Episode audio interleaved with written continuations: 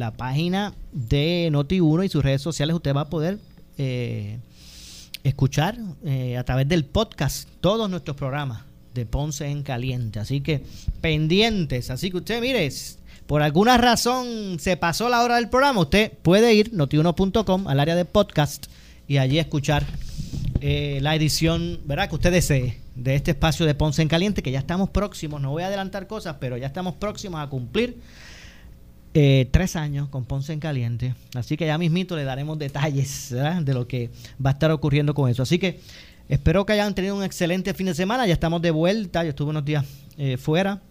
Así que ya estamos de vuelta nuevamente con ustedes. Eh, lo que para mí ¿verdad? es complaciente. Y hoy, como todos los lunes, nos acompañan nuestros amigos de FEMA. Así que en primera instancia ya está por aquí Gian López. Buenas tardes, Maura. Saludos, Gian. Y saludo especialmente porque muy grata, de verdad que grata, pero ustedes no se imaginan la, ¿verdad? la visita porque como parte del equipo de FEMA, hoy está aquí con nosotros la licenciada Carmen Edith Torres.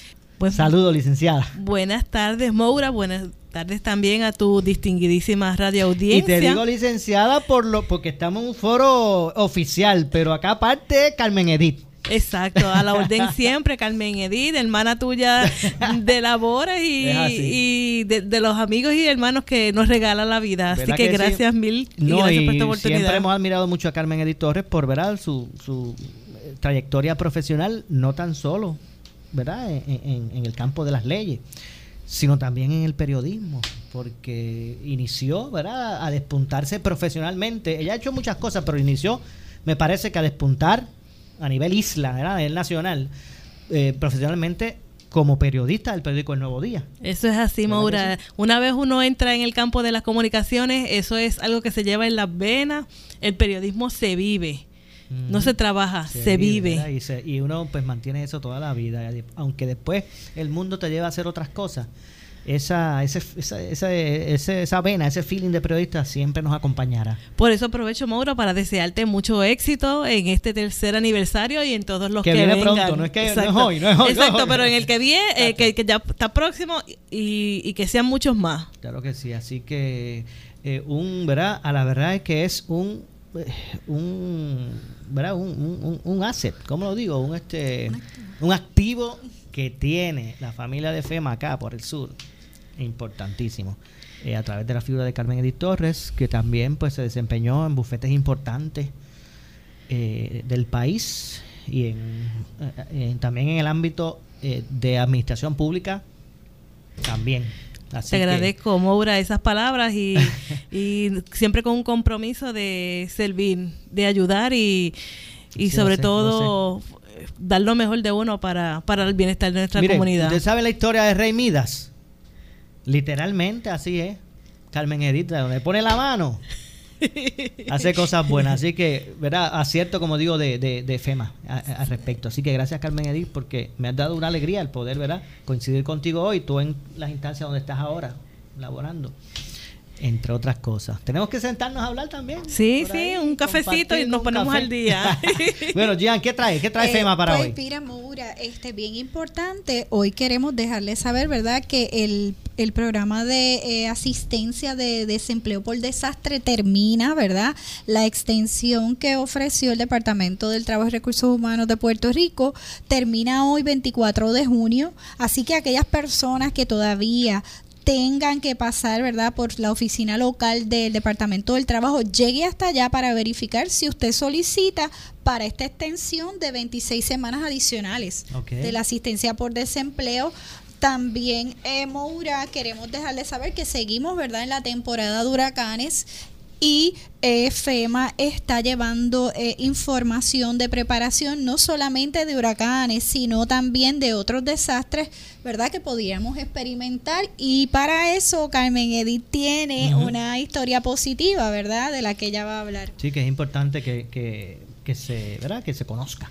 Sí, por ejemplo, Maura, mira, nosotros estamos más conscientes de los que son huracanes por las vivencias de Irma y María pero también tenemos que eh, estar conscientes y tener eh, en cuenta y en preparación que somos una isla donde además de los huracanes nos pueden impactar otros eventos de desastre. Estamos haciendo énfasis ahora en que la gente tome conocimiento de la preparación de terremotos y tsunami. Y tomando eso en cuenta, recientemente nosotros llevamos a cabo aquí en las oficinas de FEMA en Ponce un adiestramiento para municipios costeros del sur. Porque lo que queremos es que esa información se replique, que las personas, primero los municipios, los funcionarios municipales, universidades, organizaciones no gubernamentales, adquieran esa información y la lleven a las comunidades. Sí, porque lo cierto es que solamente los huracanes no son eje de, de, de peligro para, para la ciudadanía. Exacto. Por ejemplo, el terremoto es uno de ellos y no es infundir, ¿verdad? Este, eh, ¿verdad? miedo, es que eh, eh, hay una posibilidad, ¿verdad? De que eso ocurra, ¿verdad? Y máximo con el tiempo que lleva de que no vivamos una experiencia como esa. Eso es así, Maura. Y por ejemplo, estamos haciendo énfasis en cómo mantenerse en cuidado en las áreas costeras. O sea, sabemos que las áreas costeras se impactan por las marejadas ciclónicas, se impactan por las inundaciones, pero también se pueden impactar con los tsunamis. Así que con ese énfasis es que se está dando, se dio en, toda la isla, porque se dio ya en Mayagüez, se ha dado en Cagua, se dio en Ponce, se está llevando el mensaje de crear conciencia de cómo reaccionar durante un evento de tsunami, que no, eh, no ofrece el mismo espacio de tiempo para una planificación y unas medidas.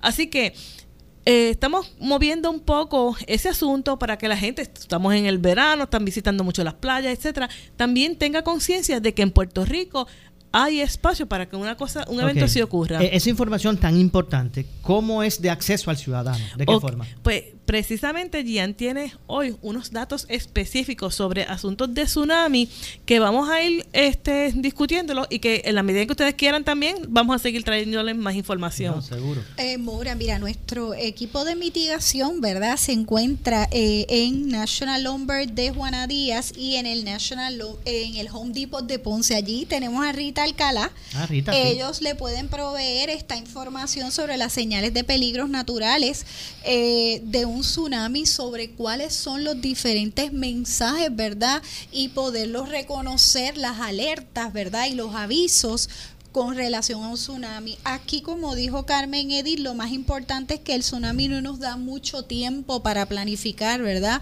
Eh, puede llegar un tsunami, incluso las alarmas no sonar, así que tenemos que estar, ¿verdad? Bien preparados para esto. Esta información la pueden conseguir ya eh, donde está eh, el equipo de mitigación o visitando los centros de FEMA que comienzan hoy con una nueva, eh, ¿verdad? Con, con, un nuevo horario. Van a estar de lunes a viernes, de 8 de la mañana a 5 de la tarde.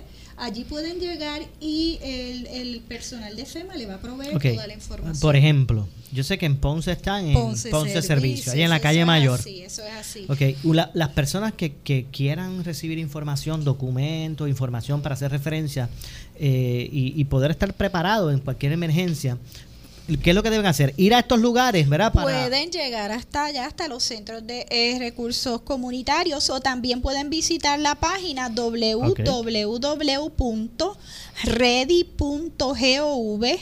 diagonal ES diagonal tsunamis. Ok, ¿y hay un número telefónico para Claro que sí. Porque también me, me, parece que hay organizaciones eh, de diferentes tipos que les gustaría pues llevar este tipo de información. Eh, o mire, eh, ¿cómo se llama esto? Este, lo, lo, la, la junta de condómines, por ejemplo. Llevar y, y, llevar un funcionario que se coordine. Si es, si es que es posible, no sé, les pregunto. Bueno, sí, sí, nosotros organizamos lo que se llama Speakers Bureau, que si hay un grupo de residentes, una comunidad, una organización que quiera recibir directamente esa información, Maura, nosotros coordinamos y le ponemos los expertos en estas áreas para que atiendan esas inquietudes. Y es bien importante porque no solamente eh, ¿verdad? teniendo acceso a ustedes. No solamente pues se pueden orientar con relación a las diferentes emergencias, ¿verdad? Y estar informados, sino que también usted puede gestionar por la experiencia que usted tuvo con María, mira, usted puede gestionar, ahí está, ahí está Francisco, ¿verdad? Eso es así. Y gestionar algún tipo de seguro para su propiedad o pertenencia. Eso es bien importante, Mora. Sabemos que no estamos en la temporada pico, ¿verdad? De huracanes para la isla, pero el seguro de inundaciones tiene 30 días de espera. Así que gestionen, lo pueden comunicarse al 800 427 4661, ese es el seguro de inundaciones de FEMA. Y también comunicarse con FEMA para cualquier verdad información sobre el estatus de su apelación al 800-621-3362, opción 2 para español. Todavía, porque yo sé que hay personas que dicen, a mí se me dañó la nevera por el huracán, o yo un teléfono que casi, televisor que casi no usaba en un cuarto, cuando me, di cuenta después de mucho tiempo de que pues se había dañado y él asume que fue por estos estas interrupciones de energía eh, tras la emergencia. O todavía hay gente que puede reclamar. Ah, o ya los, los, términos se acabaron y ahora lo que se trata es de revisar casos que verdad que no habían sido aprobados inicialmente o pueden apelar. esas personas como tú muy bien dices que solicitaron asistencia quizás porque eh, María pues le, le, dañó el techo pero a los meses se dieron cuenta que quizás recibieron otros daños verdad relacionados al huracán pueden ir a hacer una apelación eh, directamente allá a las oficinas. Es bien bueno, apelación importante. menos si fue que no se pudo completar o, no se pudo llegar a la finalidad que, que, la persona está solicitando, pero alguien nuevo que no haya ido, ya perdió el break. Eh, eso, ¿verdad? Eh, la, la, fecha para eso fue el 18 de junio del pasado año. Ahora pueden seguir visitando los centros para solicitar la asistencia a través de las organizaciones voluntarias que tenemos allí disponibles, que tienen recursos, eh, Luis Mora, de reparaciones menores, reparaciones permanentes, vivienda, alquiler de vivienda, ¿verdad? Etcétera. Así que todavía hay muchos recursos disponibles. Así que también las personas que originalmente tuvieron una dificultad porque no tenían un título de propiedad, todo eso se está viendo ahora. Esos casos se están viendo ahora. Eso es así. ¿Cuál es el número telefónico? Porque yo, es lo que yo siempre digo, mira, la duda que usted tenga, que yo no haya preguntado aquí, amigo que me está escuchando, pues pues este eh, hacerlo usted mismo, llamando a qué número. Al 800-621-3362 de 7 de la mañana a 11 de la noche. Y hay una opción para español, ¿verdad? Opción 2 para español.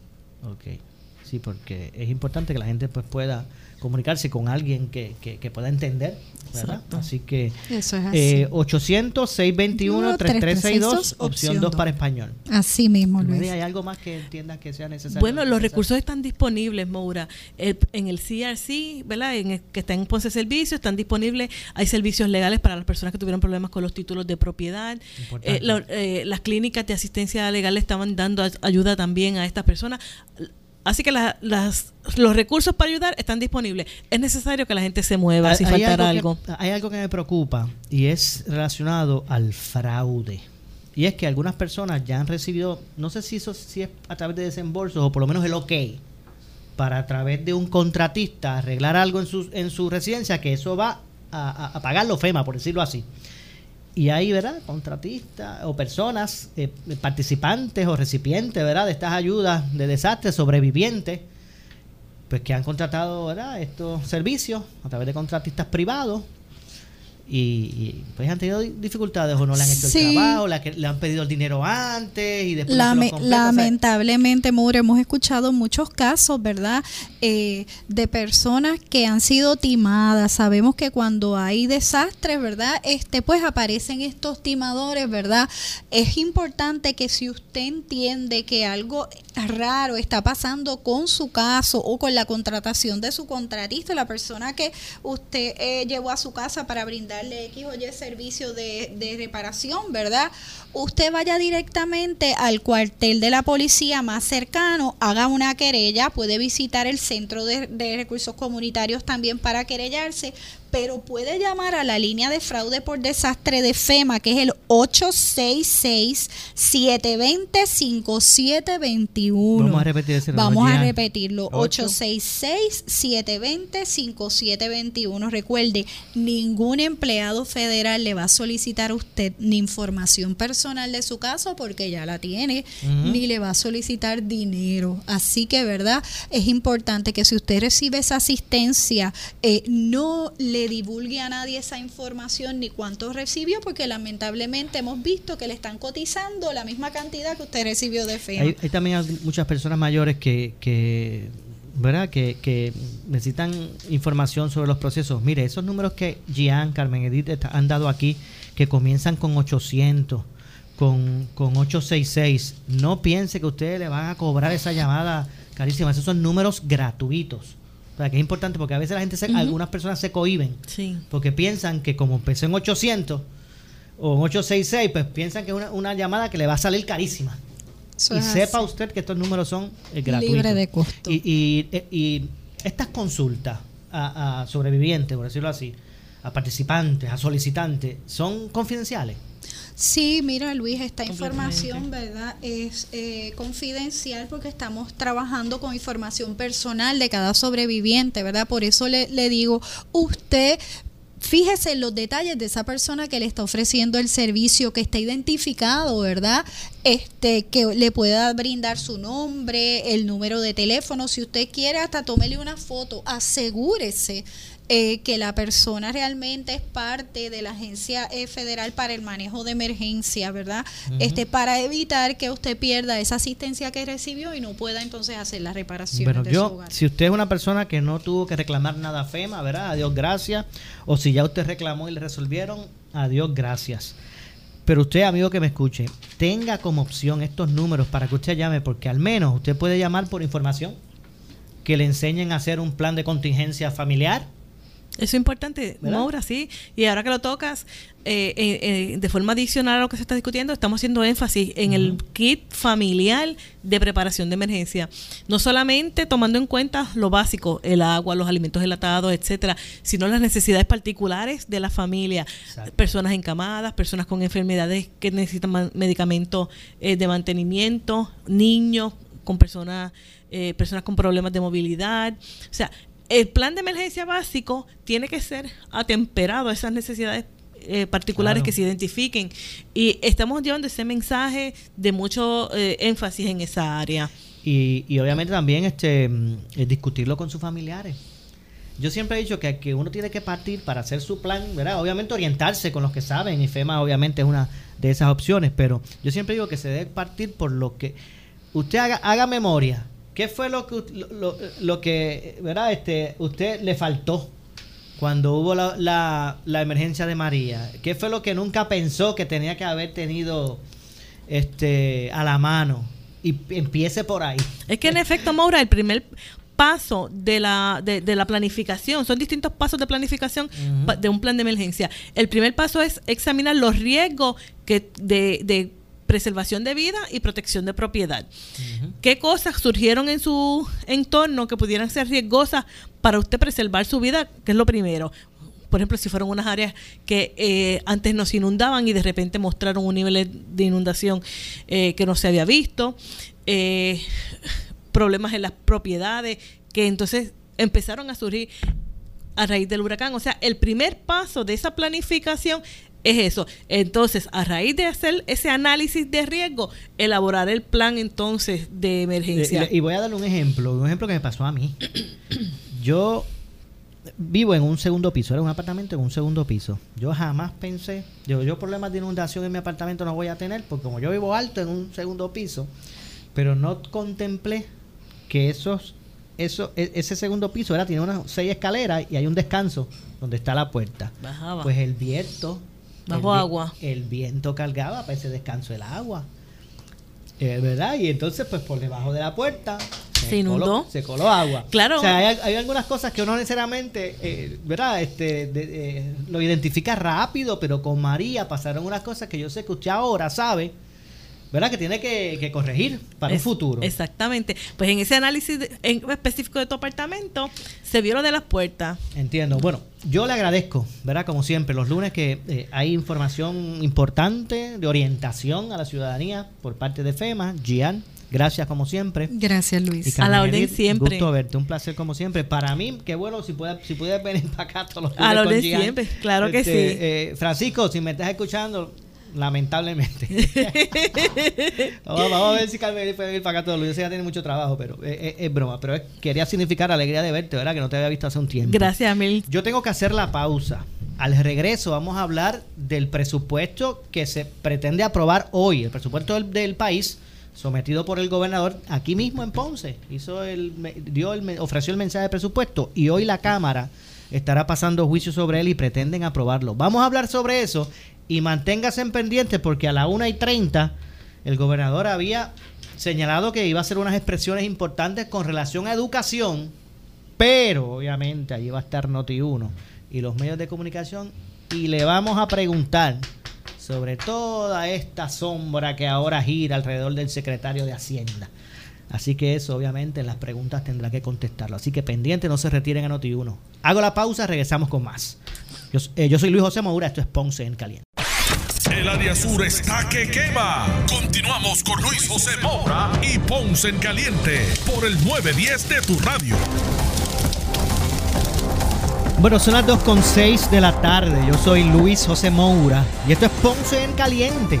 Usted me escucha como de costumbre de lunes a viernes de 1 y 30 a 2 y 30 de la tarde por aquí por Noti1 analizando los temas de interés general en el país. Y le adelanté previo a la pausa que usted no se despegara de Noti1 eh, porque el gobernador iba a hacer unas expresiones en el día de hoy y obviamente pues ya ha adelantado. No hubo que, no hubo que en conferencia de prensa preguntarle. El gobernador hoy citó a Fortaleza a los medios de comunicación para hacer un anuncio sobre los vales educativos, ¿verdad? a través del Departamento de Educación. Pero con esta situación alrededor de Raúl Maldonado, pues se iba a ver forzado, ¿verdad? A contestar las preguntas que iba a ocurrir con el secretario de Hacienda y principal oficial financiero del gobierno tras él, tras Maldonado, eh, denunciar que había sido víctima de una mafia institucional dentro del gobierno, dentro del departamento de, Hacienda. Y el gobernador acaba de señalar eh, y ¿verdad? Eh, admitir que van a haber cambios en su gabinete. Incluso anunció, adelantó que estará pidiéndole la renuncia a Raúl Maldonado secretario de Hacienda y principal oficial eh, financiero del gobierno de Puerto Rico, tras él denunciar que ha sido víctima de, una mafia institucional. Así que en este momento el gobernador está ofreciendo detalles en conferencia de prensa donde está allí Noti1 eh, sobre el asunto de los vales eh, educativos y señaló que inmediatamente diera los detalles correspondientes y va a atender a los medios para esta situación de Raúl Maldonado. Así que aquí en Noti1 usted va a escuchar, ¿verdad? Las expresiones. Usted se va a entrar por aquí primero, por Noti1, de lo que está ocurriendo con relación a esta situación y el gabinete del gobernador, específicamente con el secretario de Hacienda, eh, Raúl Maldonado, quien, bueno, eh, eh, puso a temblar a muchos. al, al, revelar que él estaba haciendo eh, víctimas de una, de una mafia institucional. Eh, algunos, ¿verdad? Eh, aplaudiendo la acción, otros señalando de, o señalándolo por inacción precisamente ante esa situación que él estaba atravesando. Así que vamos a escuchar parte, vamos a escuchar esta conferencia de prensa porque en este momento se expresa el gobernador eh, a los medios de comunicación. Repetimos, primero está hablando de este asunto relacionado a educación para luego contestar las preguntas relacionadas a Maldonado. Pero vamos a escuchar qué es lo que está ocurriendo en este momento, en vivo, en la fortaleza, en esta conferencia de prensa. Para ver cuántos colegios han solicitado. Son, son 115 que han eh, solicitado hasta el momento, me parece, y me corría el secretario, que es el 23 de julio, esto, la fecha límite para, eh, para, para someterse a esa evaluación, así que eh, invitamos a que continúe ese, ese proceso, así dándoles una gama de opciones a través de, eh, de todo Puerto Rico. Foro noticioso. Buenas tardes, gobernador. Dándole seguimiento a esa pregunta, eh, cuando habla aquí de los requisitos de admisión es que tiene que coger el examen para ir a la escuela pública o no, lo que mm, Los requisitos del estudiante. Pero que dice que eh, estudiantes que cumplan con requisitos de admisión en alguna escuela ah, privada participante. Sí, que, ya, que ya estén, sean parte del, sistema público esencialmente, eh, que hayan participado, me parece que el previo semestre esto escolar en una escuela pública, esto y verdad que esencialmente es que ya hayan estado en el sistema público antes para poder eh, participar. Entonces, ¿de cuántos estudiantes ahora mismo se está hablando que hay eh, la, cantidad es un programa piloto, ¿verdad? La, ley 85 eh, faculta que ese proceso se lleve a cabo así, y son 3.000. Eh, son 3.000 que los vamos a, ¿verdad? El, el, compromiso es distribuirlos de manera equitativa a, a través de, de las regiones, y por eso es que es importante que las escuelas eh, sean partícipes de esto, ¿verdad? Para que esa distribución de distintas escuelas participantes eh, pues sea lo más equitativa posible a través de todas las regiones también. ¿Se va a distribuir a todos los estudiantes? ¿Educación especial o no? Bueno, eh, esto es, eh, van a haber unas solicitudes, ¿verdad? Todo, el mundo puede solicitar que cumpla con los requisitos básicos de haber sido parte del... Entonces va a haber un comité, esto que lo, faculta la ley, artículo 14 me parece, que establece, que establece el proceso de evaluación ante las peticiones y qué cosas van a ser prioritarias. ¿verdad? El secretario mencionó que niños que sean víctimas de acoso, bueno, ustedes están escuchando en vivo la conferencia de prensa que está ofreciendo en este momento el gobernador desde la Fortaleza, doctor Ricardo Rocío Nevares, donde está hablando, ¿verdad?, de este, de este, el proceso este de vales educativos que se están implementando en las escuelas, pero posterior a eso, obviamente, va a atender a los medios para hablar sobre la figura del secretario de Hacienda, es Raúl Maldonado. Y es que previamente, al inicio de la conferencia, el gobernador había enviado públicamente a los medios unas declaraciones que, dicen de la siguiente manera. Durante la mañana de hoy, el secretario de Hacienda realizó expresiones a los medios de comunicación denunciando serias irregularidades en el departamento que él tiene la responsabilidad de dirigir, las cuales nunca me informó, de acuerdo al gobernador. Ante esa situación y la pérdida de confianza que implica, efectivo de inmediato, he solicitado la renuncia al licenciado Raúl Maldonado Gautier a todos los cargos que ocupa en el gobierno. Recuerden que él es secretario de Hacienda y también primer oficial eh, financiero del gobierno. Las prácticas que el secretario Maldonado Gautier hace públicas hoy son graves y pudieran constituir serias violaciones a la ley. He impartido instrucciones solicitando a la inspectora general que proceda con una investigación sobre las alegaciones eh, que hoy hizo públicas el licenciado Maldonado Gautier. Dichas denuncias tienen que ser investigadas de inmediato para no afectar la reputación de la inmensa mayoría de los funcionarios del Departamento de Hacienda que cumpliendo con su responsabilidad están transformando el sistema contributivo en uno más justo y eficiente en el recaudo de los recursos públicos y en el pago de los reintegros a los contribuyentes. El licenciado Maldonado Gautier debe presentar toda la evidencia que tenga ante las autoridades de justicia, tanto locales como federales, para que todo el peso de la ley se aplique a quienes hayan violentado o la hayan violentado. Con efectividad inmediata estoy designando al licenciado Cristian Sobrino Vega como nuevo principal oficial financiero eh, del gobierno de Puerto Rico y además ocupará interinamente la dirección ejecutiva de la Oficina de Gerencia y Presupuesto. Eh, eh, de igual forma, designo al CPA Francisco Párez como secretario interino del Departamento de Hacienda Estamos sometiendo la carta a tales efectos al Senado de Puerto Rico para el trámite correspondiente. Próximamente estaré realizando los nombramientos en propiedad correspondientes. Debo informar al pueblo de Puerto Rico que el, proceso de evaluación de todos los integrantes del gabinete y los jefes de agencia es uno continuo. o sea que está eh, ¿verdad? evaluando a su gabinete en todo momento, según él reza en estas declaraciones oficiales. Eh, eh, es uno continuo. Y anticipo, esto es el gobernador hablando, que estaré realizando varios cambios en los próximos días. Estamos haciendo el máximo esfuerzo posible para sacar a Puerto Rico adelante. No permitiré que actos de corrupción o de negligencia administrativa detengan el curso de la recuperación y reconstrucción de nuestra isla.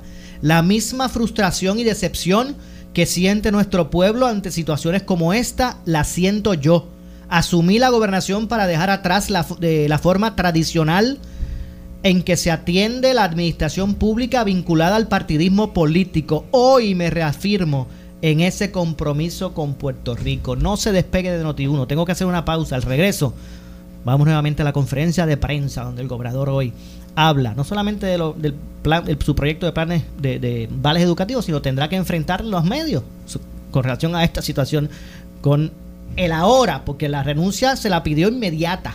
Me imagino que inmediatamente él, verá, acepte el ex secretario ya, Raúl Maldonado. Hacemos la pausa, regresamos con más. Breve le echamos más leña al fuego en Ponce en Caliente por Notiuno 910. El sábado 6 de julio se estará presentando el Sweet Summer Fashion Tour de 10 de la mañana a 2 de la tarde en el Mercado Juan Ponce de León. Diseñadores como Arelis Torres, Cristina Rodríguez, Rosa García, Olga Colón, Ángela Vélez, Marisol Pagán y otras. Además, Wilmer Torres, el nene del swing, y Enisa Sánchez personificando a Sandro Martín de la Fuente. Para más detalles, acceda a nuestra página oficial en Facebook, Visit Ponce. Te invita el municipio autónomo de Ponce y su alcaldesa María Mayita Meléndez Altieri. Head Start y Early Head Start del municipio autónomo de Ponce ofrece servicios gratis para niños preescolares y con necesidades especiales de 0 a 2 años, con 7 meses para Early Head Start y de 2 años con 8 meses a 4 años y 7 meses para Head Start. También espacios disponibles para embarazadas. Matrícula abierta. Para más información, 787-844-6950, extensión 4046. Mensaje del municipio autónomo de Ponce y su alcaldesa, María Mayita Meléndez Altieri. El área sur está que quema. Continuamos con Luis José Moura y Ponce en Caliente por el 910 de tu radio. Bueno, estamos de regreso. Yo soy Luis José Moura. Esto es Ponce en Caliente. Usted me escucha de lunes a viernes, de 1 y 30 a 2 y 30 de la tarde, por aquí por Noti1, analizando los temas de interés general en, en el país. Y mientras la Cámara de Representantes, el presidente y su presidente, al igual que el presidente de la Comisión de Hacienda, eh, Tony eh, Soto, explicaron hoy en conferencia de prensa que eh, esta partida eh, presupuestaria sometida por el gobernador representa 435 millones de dólares menos que los 9.624 millones de dólares presentados en Ponce, aquí en la ciudad señorial, durante el mensaje de presupuesto del gobernador y que estarán evaluando el presupuesto en el día de hoy. Mientras eso está ocurriendo allá en la legislatura, eh, explota esta situación que ha conllevado a ¿verdad? la destitución del secretario de, de Hacienda y principal eh, oficial ejecutivo, financiero, debo decir,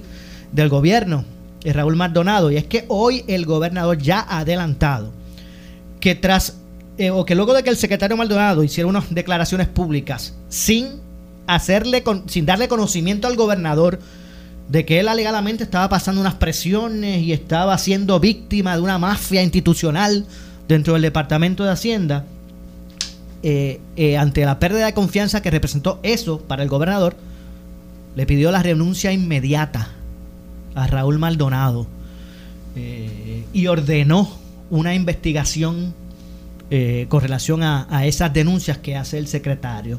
Ya el gobernador adelantó quién va a estar interinamente, ¿verdad? Encargándose de los asuntos que atendía Maldonado.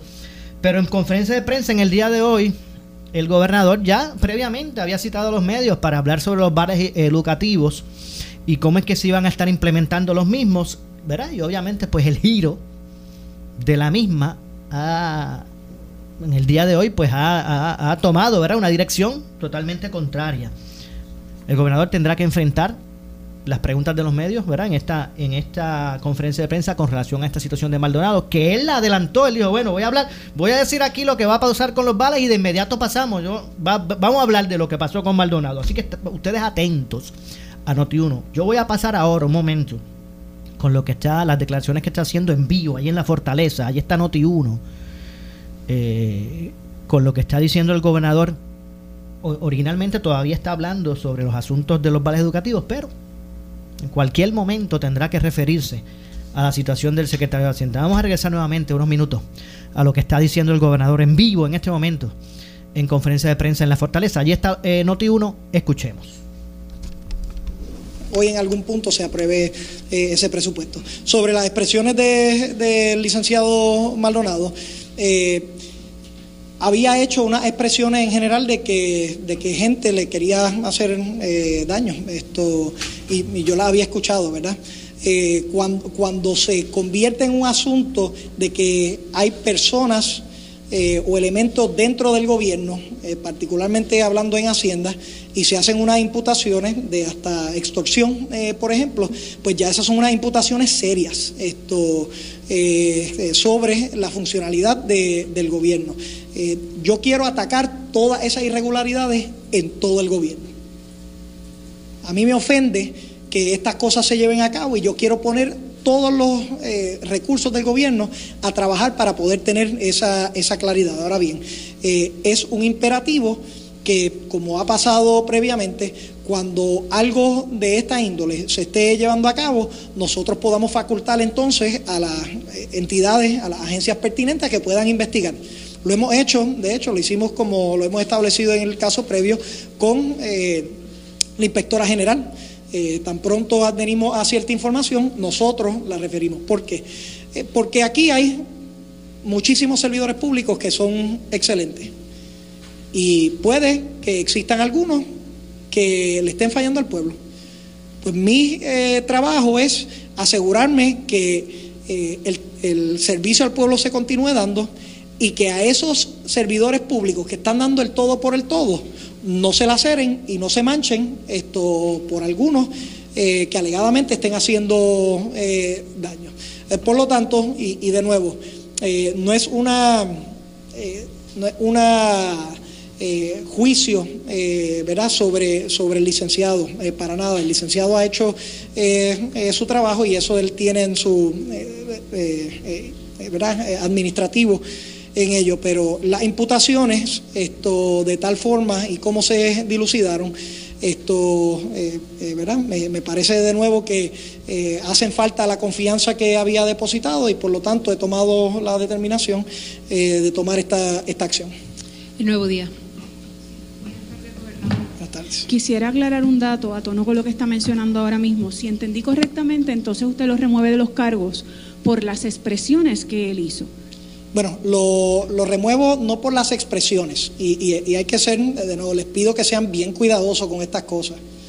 Lo remuevo porque hay una serie de imputaciones serias que nosotros como gobierno debemos tomar acción sobre ellas y que se deben trabajar con las entidades pertinentes, ¿verdad? Esto, unas acciones que se dilucidaron en los medios sin esto trabajarlas o sin notificar eh, sobre estas acciones eh, eh, a, las entidades pertinentes dentro del gobierno. por lo tanto, lo mínimo que yo esperaría es que si hay alguna irregularidad en una agencia y un jefe de agencia así lo ve, que lo informe como mínimo al secretario de la gobernación para nosotros poder entonces tomar el curso justo de todas estas investigaciones, que lo hemos hecho y que lo seguiremos haciendo. Eh, tenemos eh, ¿verdad? cero tolerancia ante esto. Y lo que queremos asegurarnos es que si en efecto, la, pregunta es por qué estas cosas se dilucidan esto, sin antes haber ido por eh, el mecanismo para poder asegurarnos que esta información llegue eh, a los foros pertinentes. Yo invito nuevamente a que toda esa información llegue eh, a, los foros, a las autoridades locales, a las autoridades pertinentes eh, federales. Y que se dilucide todo esto y que quien le haya fallado al pueblo de Puerto Rico, pues que cargue con todo el peso de la ley. Aclarado ese dato, entonces mi pregunta es, ¿se le había comunicado en algún momento o le había llegado algún otro tipo de información que más allá de las expresiones de él lacerara la figura de Maldonado o sus funciones o, impidiera que él ocupara esos puestos y por último si se ha comunicado con él. No, eh, yo le envié misiva eh, ¿verdad? y le informé al secretario de la gobernación para continuar el, curso de solicitar la renuncia al, licenciado Maldonado. Eso lo hice esto, en algún punto hace unas cuantas horas.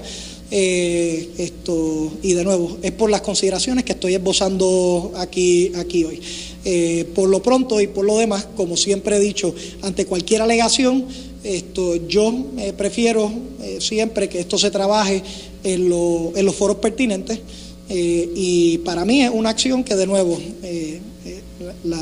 la, comunicación de hoy, las imputaciones serias que se hacen, son imputaciones serias, pues estas deben de ser investigadas, sin duda alguna. Es por eso que le he solicitado, ¿verdad? Esto, eh, eh, y le he hecho una exhortación a la figura del, de la inspectora general a que colabore para entonces entrar en Hacienda y en efecto evaluar si algunas de estas eh, imputaciones son correctas buscar toda la información que sea necesaria y poder, si en efecto hay algún problema, erradicar ese problema. Es así de claro y así de sencillo. Primera hora. Gobernador, en, esta pasada semana usted se distanció de que funcionarios de su administración estén involucrados eh, en esta investigación. Hoy el secretario de Hacienda hace alusión a que altos funcionarios están involucrados en, en esta pesquisa. ¿Qué opinión le merece? Bueno, de nuevo, las expresiones del secretario en su totalidad no las había pasado eh, por este servidor y no las había pasado por la Secretaría de la Gobernación, lo habíamos eh, discutido. Por lo tanto, y en parte eh, por lo que hago, tomo esta, esta acción, es una cuestión de, confianza y, de nuevo, todas las alegaciones que nos lleguen de actos impropios, eh, actos contra el pueblo de Puerto Rico, nosotros las vamos a investigar y las vamos a trabajar. El pueblo de Puerto Rico puede estar seguro de eso, ya lo hemos demostrado y va a continuar ese proceso. Lo queremos hacer de una manera ordenada, lo queremos hacer de una manera clara eh, para que eh, estas investigaciones lleguen a sus conclusiones los que hayan cometido eh, algún crimen que, carguen con ese, con ese peso y los que no, eh, pues que se le pueda validar su, su inocencia en el proceso. Eh, así que por lo tanto, de nuevo, en la totalidad de sus expresiones, incluyendo ellos, son cosas que no se habían comunicado a este, a este servidor y producen esa, esa falta de confianza. Bueno, ahí están escuchando al gobernador de Puerto Rico, doctor Ricardo Rosselló Nevares, hablar sobre esta situación del Raúl Maldonado. Lamentablemente se nos ha acabado el tiempo, yo tengo que retirarme. Estas expresiones las está haciendo en vivo en este momento el gobernador en conferencia de prensa. Yo regreso mañana, como de costumbre, en este espacio de Ponce en Caliente. Usted me escucha de lunes a viernes a la 1 y 30, así que nos despedimos. Manténganse atentos a las redes sociales de Noti1 para que usted continúe, ¿verdad?